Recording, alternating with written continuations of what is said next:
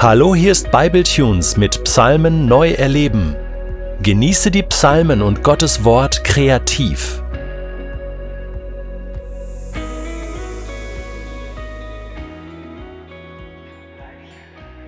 Psalm 29.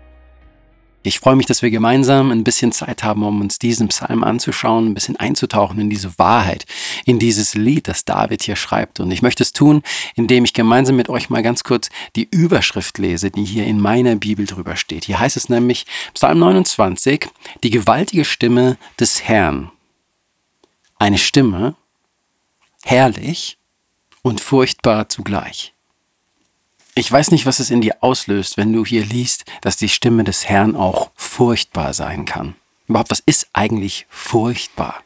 Letztendlich würde ich sagen, furchtbar ist etwas, das einem Angst eintreiben kann, was einem Furcht machen kann, was einem tiefen Respekt einflößen kann. Und das trägt die Stimme Gottes auch in sich. Sie ist sanft, sie ist herrlich, sie ist wunderbar, aber sie ist auch furchtbar. Und ich glaube, dass es ganz gut ist, dass wir uns damit mal ein bisschen auseinandersetzen. Denn ich weiß nicht, wie es dir geht, aber ich bin nicht selten umgeben von Menschen, von Christen, die äh, ein Bild malen von Gott als diesen Papa-Gott, als diesen Gott, auf dessen Schoß ich mich setzen darf, der mich nah an seine Brust zieht und der liebevoll ist und dieser Papa-Gott, der mit offenen Armen auf mich wartet und immer voller Liebe und voller Barmherzigkeit und voller Güte dieses, dieses diese Papa-Persönlichkeit ausstrahlt. Und das stimmt, das ist Gott, durch und durch.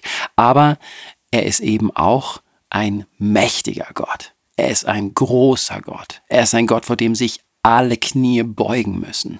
Er ist ein Gott, wenn er spricht, dann kehrt Ruhe ein. Und so fängt David an, ein Lied zu schreiben, in dem er diese Stimme umschreibt. Bevor er das allerdings macht, ruft er alle zusammen, um vor diesem Gott niederzufallen. David hat nur eins im Sinn. Er möchte, dass dieser Gott Ehre bekommt, dass dieser Gott angebetet wird, dass dieser Gott die Anerkennung bekommt, die ihm gebührt. Und selbst die Engel müssen vor ihm niederfallen. Und dann beginnt dieses Lied, dieses gewaltige Lied über die Stimme des Herrn.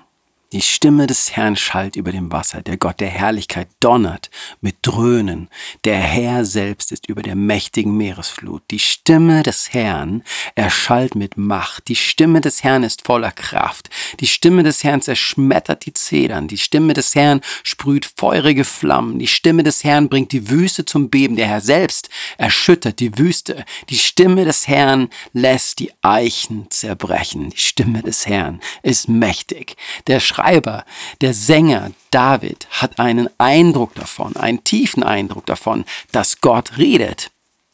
Während alle anderen Götzen, alles was, alles was sonst noch zu dieser Zeit angebetet wird, nicht reden kann. Diese Stimme ist gewaltig. Gottes Stimme ist gewaltig. Es ist die gewaltigste Stimme im Universum. Letztendlich muss sich jeder und alles dieser Stimme unterordnen. Mit anderen Worten, es gibt keine Autorität über dieser Stimme. Sprich, diese Stimme des Herrn muss sich keiner anderen Stimme unterordnen. Es ist die höchste Autorität. Es ist die stärkste Macht im Universum und unter dieser Stimme zerbricht einfach alles. Berge fangen an zu tanzen und die stille Wüste fängt an zu beben und äh, man, man, man hört geradezu den Donner und man sieht die Blitze ähm, vor Augen, während David diese Stimme umschreibt. Ich war neulich mit meiner Familie an einem Kindergartenfest von meinem zweiten Sohn Sam und ähm, wir saßen da so am Tisch und ich hatte plötzlich irgendwie das Gefühl, hey Timo, geh mal kurz raus und guck, ob alles okay ist mit den Jungs. Ich wusste, sie sind beim Fußballspielen und ich ging raus und schaute auf das Fußballfeld und dann richtete ich meinen Blick auf die linke Seite rüber und sah ein Sturm aufziehen, wie ich ihn ehrlich gesagt noch nie gesehen habe. Und alles war noch ruhig. Alles war noch gut und ich sah, wie dieser Sturm auf uns zukam, diese, diese lilane Wand am Himmel, lila schwarze Wand am Himmel. Und, und ich nahm meine Regenradar-App, ich weiß nicht, ob du die kennst, aber das gibt so ein Regenradar, da kannst du reingehen, gibst den Punkt ein, in dem du dich befindest und dann siehst du, wie das Wetter um dich herum ist. Und dann kannst du vorgehen und kannst sagen, hey, wie ist es in fünf Minuten, wie ist es in zehn Minuten, wie ist es in 15 Minuten. Und so konnte ich diesen Sturm auf mich zubewegen und ich sah, dass wir in acht Minuten im Zentrum dieses Sturms sein werden. Und so ging ich zu Jari und Sam und sagte, hey, pass auf, wir müssen gehen. Geht ihr zum Auto? Ich hole eure Mama, ich hole eure Schwester und dann schauen wir, dass wir nach Hause kommen. Und so ging ich rein zu meiner Frau, hat eigentlich alles wunderbar geklappt und wir sitzen in unserem kleinen Caddy und fahren los nach Hause und dieser Sturm bricht über uns herein. Und zwar in einer Macht, wie wir es noch nie erlebt haben. Einige in unserem Auto fingen panisch an zu weinen, andere blieben einigermaßen ruhig, aber wir befanden uns in der Mitte eines Sturms, im Zentrum eines Sturms.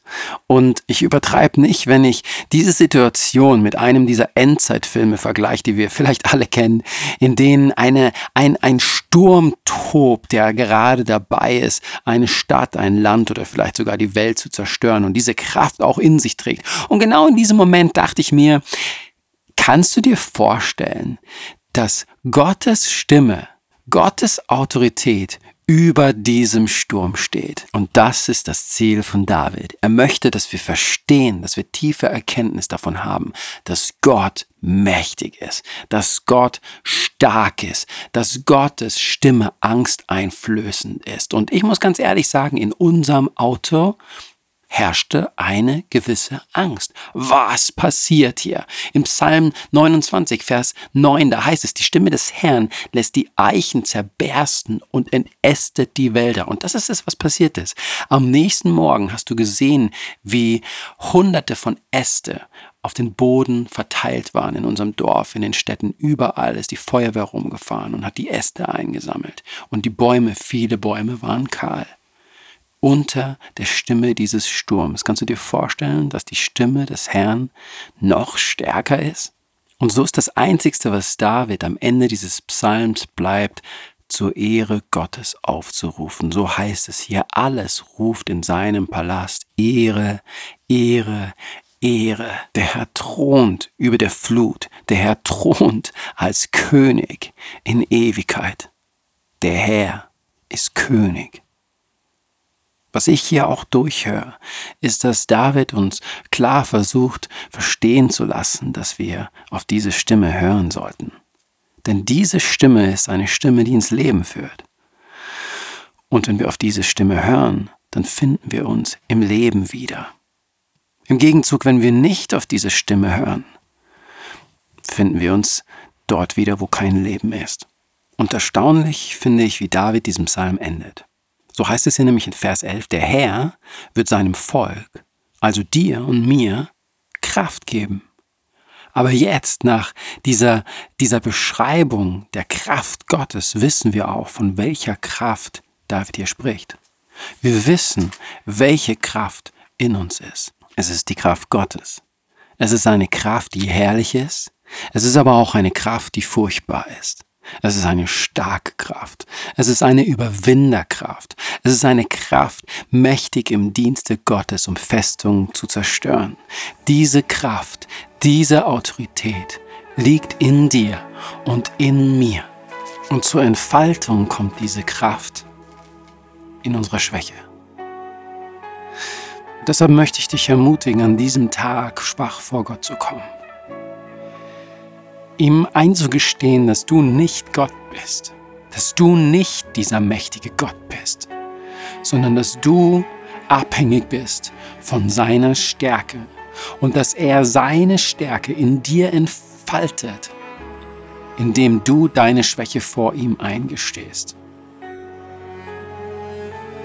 Wir brauchen dich, Herr. Wir brauchen dich und deine Stärke, Jesus.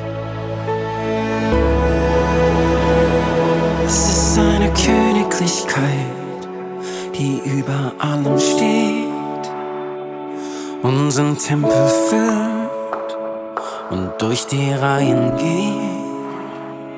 Es ist eine Anmut und Schönheit, die nichts und niemandem gleicht. Eine Liebe, die immer und für jeden reicht.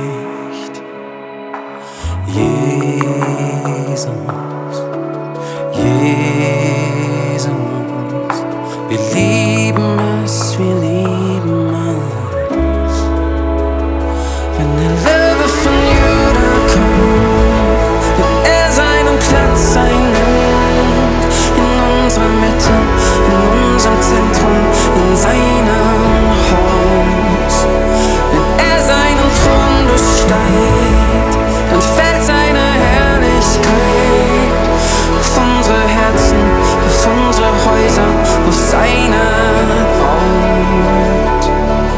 Wenn der Löwe von Juda kommt, er ist der König der Könige. Ihm allein ist der Thron. Er sitzt zur Rechten des Vaters, Herrscher aller Nationen. Und selbst die Bäume verbeugen sich vor seiner Autorität. Wir rufen heilig, heilig, der Löwe von Juda lebt. Jesus,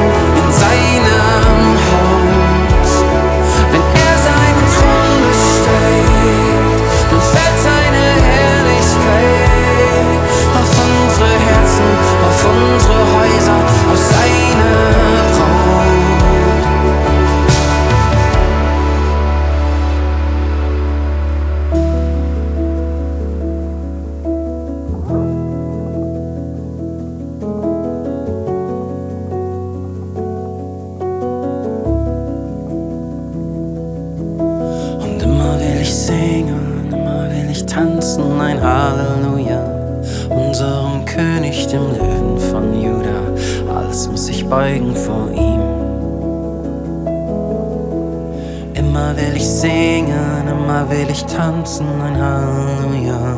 Unserem König, dem Löwen von Juda, alles muss sich beugen vor ihm. Und immer will ich singen, immer will ich tanzen, ein Halleluja. Unserem König, dem Löwen von Juda, alles muss sich beugen vor ihm. Und immer will ich singen, immer will ich tanzen,